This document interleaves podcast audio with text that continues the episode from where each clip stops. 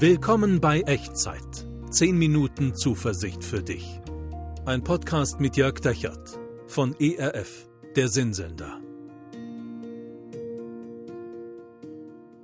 Hallo und herzlich willkommen zu einer neuen Folge von Echtzeit. Mein Name ist Jörg Dechert und hier sind 10 Minuten Zuversicht für dich. Unsere Welt ist voll von Schönheit und inspirierenden Dingen, aber manchmal auch voll mit Unruhe und Dunkelheit und Chaos und Krise. Und wir, du und ich, wir sind da so mittendrin. Und dieser Teil mit der Dunkelheit und dem Chaos und der Krise, die, der, dieser Teil, der fordert unsere Zuversicht heraus, unseren Mut, unser Vertrauen, manchmal bis hinein in die Fragen, wer ich bin und wo ich mich dran festmache, so in meinem Alltag und meinem Leben überhaupt. Was ist dein Ankerplatz? Wie würdest du das beschreiben? Woran versuchst du dich festzuhalten, festzumachen, wenn das Leben wackelt, wenn die Umstände wanken, wenn es vielleicht chaotisch wird, wenn es vielleicht krisenhaft wird. Was gibt dir Halt und Festigkeit? Vielleicht ist, sagst du, das ist meine Familie, das sind äh, mein, mein Partner, meine Partnerin, meine Angehörigen. Vielleicht ist es das, was du kannst äh, oder das, was du denkst, was du denken kannst oder dein Intellekt, deine Ratio. Vielleicht sind es Beziehungen, vielleicht ist es dein Job, deine Karriere, die Sicherheit deiner Position, deiner Versorgung. Also ich glaube, es gibt ganz verschiedene Dinge im Leben, woran wir uns so festmachen können, was Ankerplätze sein können. Und in turbulenten Zeiten merken wir, diese Ankerplätze sind nicht garantiert. Diese Ankerplätze halten nicht immer und nicht dauerhaft und halten auch nicht alles aus. Und das ist meine Frage, über die ich heute in dieser Echtzeitfolge mit dir nachdenken möchte. Wo findest du in unruhigen Zeiten einen stabilen Ankerplatz? Wo findest du in unruhigen Zeiten einen stabilen Ankerplatz? Und wir lassen uns ein bisschen helfen, wie immer bei Echtzeit, indem wir reinschauen in die Bibel, in die, heute ins Alte Testament, Psalm 100, kann man sich gut merken, Psalm 100, Vers 3. Da gibt es einen Psalmisten und der beschreibt einen Ankerplatz, seinen Ankerplatz und den schauen wir uns zusammen an. Nur ein Vers, ich lese ihn dir vor. Erkennt, dass der Herr Gott ist. Er hat uns gemacht und nicht wir selbst, zu seinem Volk und zu Schafen seiner Weide. Ganz kurzer Satz. Drei Dinge stecken für mich da drin. Drei Dinge, die zum Ankerplatz meiner Seele gehören können, wenn ich das möchte. Das erste ist, es gibt einen Gott. Erkennt, dass der Herr Gott ist. Also es gibt einen Allmächtigen, einen Allwissenden, wie auch immer du das für dich genau füllst. Und es ist der Herr. Also für den Psalmisten ist klar, ähm, wir, wir folgen einem Herrn und dieser Herr ist Gott. Yahweh haben die alten Hebräer den genannt im Alten Testament. Und, und er sagt, der Herr ist Gott. Das heißt, es gibt Gott wirklich und er ist wirklich allmächtig und er ist wirklich allwissend. Und die Welt, weil sie ist, wie sie ist, voller, auch manchmal voller Unruhe und voller Chaos und voller Krise, aus dieser Welt kannst du nicht immer ableiten, wer Gott ist und wie Gott ist. Und manchmal nicht mal, dass es Gott überhaupt gibt. Du kannst das aus der Welt nicht sicher ableiten. Und deswegen wünscht dir und mir der Psalmist ein Erkennen. Erkennt, dass der Herr Gott ist. Im hebräischen Denken ist dieses Erkennen, dieses Wort immer viel mehr, viel gefüllter als das, was wir so im Deutschen unter Erkennen verstehen und dann, dann hören. Es geht nicht um ein Beobachten und ein mit Gedanken durchdringen und ein Auswerten und Bewerten. Es ist also nicht ein Wissen, sondern es ist ein ganzheitliches ähm, Erkennen. Es ist ein ganzheitliches, wir würden vielleicht heute sagen, ein Eintauchen ein sich darauf einlassen, ein Erfahren, Teil einer neuen Wirklichkeit zu werden. Das ist das, was im hebräischen Denken das Erkennen bedeutet. Also wenn er hier sagt, erkennt, dass der Herr Gott ist, dann ist es eine Einladung, in die Wirklichkeit Gottes einzutauchen. Ganzheitlich, mit dem ganzen Leben, mit Denken, mit Gefühl, mit Handeln, mit allem, wer du bist und was du hast.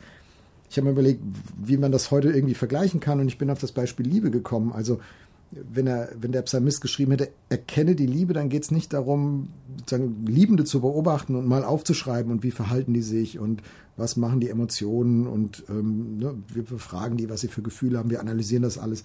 Sondern das, was er eigentlich sagt, ist, lass dich auf die Liebe ein. Ich glaube, Liebe können wir nur verstehen, wenn wir uns einlassen, wenn wir eintauchen, wenn wir vom Beobachter zum Betroffenen zur Betroffenen werden. Und das ist die Einladung hier in diesem Psalm. Erkennt, dass der Herr Gott ist. Lasst euch darauf ein, es gibt einen Gott und du kannst in diese Wirklichkeit, dass es einen Gott gibt, eintauchen und kannst mit ihm zu tun bekommen. Das ist das Erste zum Thema Ankerplatz. Und das Zweite, er hat uns gemacht und nicht wir selbst. Also wer du bist und was du hast, das hast du dir in großen Teilen nicht selbst ausgesucht. Klar, du hast lebenslang Entscheidungen getroffen, so wie ich auch, und du hast dich lebenslang angestrengt, so wie ich auch, und hast dein Bestes gegeben und du hast Ziele verfolgt, aber du hast dir zum Beispiel nicht ausgesucht, in welche Zeit hinein du geboren worden bist. Du hast dir nicht ausgesucht, in welches Land du geboren worden bist. Du hast dir nicht ausgesucht, in welche Familie du hineingeboren worden bist, in welche Kultur, in welche Sprache. Du hast dir also die Schultern nicht ausgesucht, auf denen du heute sozusagen stehst. Und du hast dir nicht ausgesucht, wessen Spuren dein Leben jetzt weiterzeichnet in all den Jahren. Und von daher würde ich sagen, es gibt keinen Self-Made Man oder Self-Made Woman, sondern es gibt nur God-Made Man und God-Made God -made Women. Also er hat dich gemacht, er hat uns gemacht und nicht wir selbst. Und ich finde das sehr tröstlich, wenn du mal wieder so umgetrieben bist von den von dem Chaos des Alltags oder von der Dunkelheit des Lebens, wie auch immer das in deinem Fall aussieht, dann, äh, dann kannst du deinem Zweifel, auch vielleicht deinem Selbstzweifel, auch vielleicht deiner Verzweiflung, das entgegenhalten und sagen, ich habe mir mich nicht ausgesucht, ich habe mich nicht gemacht, sondern Gott hat mich gemacht. Er ist der, von dem ich ausgehe. Es gibt einen Gott und er hat mich gemacht, nicht ich selbst. Ich finde, das gibt einem Ankerplatz eine große Festigkeit und Unabhängigkeit. Und das Dritte, er hat uns gemacht und nicht wir selbst zu seinem Volk und zu Schafen seiner Weide. Also, es gibt einen Gott, er hat dich gemacht, nicht du selbst, aber er hat dich nicht isoliert alleine in diese Welt hineingesetzt, in all auch das Chaos und die Unruhe und auch manchmal Dunkelheit in Krise hinein, sondern du gehörst zu ihm und du gehörst zu denen, die zu ihm gehören. Du bist Teil seines Volks, wenn du ihm vertraust. Also das Bild, was hier verwendet wird, wie so oft im Alten Testament, ist das Bild einer, einer Tierherde, Schafe auf der Wiese. Und die Schafe gehören jemandem, sie gehören dem Besitzer, vielleicht dem Hirten, der auch gleichzeitig der Hirte dieser Schafe ist. Und da steckt das, in diesem Bild steckt drin, dass, dass Gott diese Schafe versorgt. Mit Wasser, mit frischem Gras, dass sie sie führt dahin, wo es ihnen gut geht, ähm, da, wo sie gut leben können. Da ist Versorgung, da ist Schutz. Und das ist das, ist das Bild, was der Psalm hier anzapft in Vers 100. Und das möchte Gott für dich auch tun. Er hat dich gemacht und nicht du selbst, und zwar zu seinem Volk und zu Schafen seiner Weide. Das heißt, seine Versorgung, sein Schutz, seine Fürsorge, seine Führung, die gilt auch dir, wenn du dich darauf einlässt, wenn du eintauchst in diese Wirklichkeit Gottes. Du musst und du kannst dir das nicht erarbeiten. Du musst und du kannst dir das nicht verdienen und das brauchst du auch nicht. Er hat das gemacht.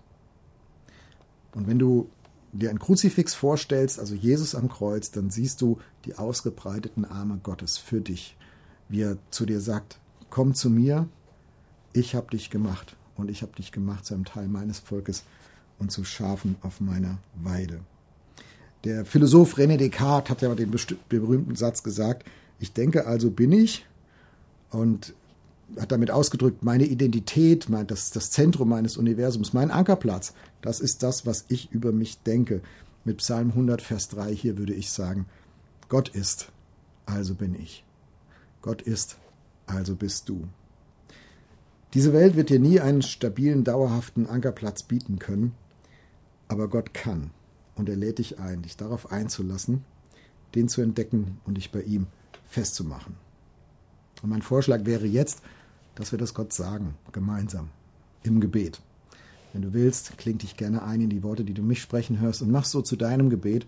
Und wenn dein Herz es ernst meint, dann wird Gott dich auch ernst nehmen. Wir beten. Gott, sieh mein Leben an, meine Sorgen, meine Fragen, meine Zweifel. Sieh das an, was gut läuft, worauf ich stolz bin, und sieh an, womit ich überfordert bin und wovor ich Angst habe. Und ich ahne, dass diese Welt mir keinen stabilen, dauerhaften Ankerplatz geben kann. Aber du kannst. Und dir will ich vertrauen. Bitte hilf mir dabei. Amen. Nimm das mit in diese Woche, in diese Zeit hinein, wo du vielleicht tatsächlich in solchen Umständen unterwegs bist, die dich umtreiben und die dein Leben ins Wanken bringen und die dich hin und her äh, wanken lassen. Nimm diese Gewissheit mit. Unsere Welt bietet dir keinen dauerhaften Ankerpunkt. Ja, Ankerplatz, ja, das ist so, aber Gott kann. und er lädt dich ein, dich bei ihm festzumachen. Vielleicht hast du Lust, mir zu schreiben, in welche Situation rein du das jetzt vielleicht gerade mitgebetet hast oder diese Folge dich so trifft und betrifft, dann schreib mir das gerne unten in die Kommentare oder per E-Mail an echtzeit.erf.de. Ich freue mich drauf, von dir zu hören. Und ich will dich gerne segnen im Namen Gottes und dir diesen Zuspruch, diese Zuwendung Gottes nochmal mitgeben in den neuen Tag, in die neue Woche. Der Herr segne dich und behüte dich. Der Herr lasse sein Angesicht leuchten über dir und sei dir gnädig. Der Herr erhebe sein Angesicht auf dich und schenke und bewahre dir seinen Frieden. Amen. Das war Echtzeit. Zehn Minuten Zuversicht für dich. Ein Podcast mit Jörg Dechert von ERF, der Sinnsender.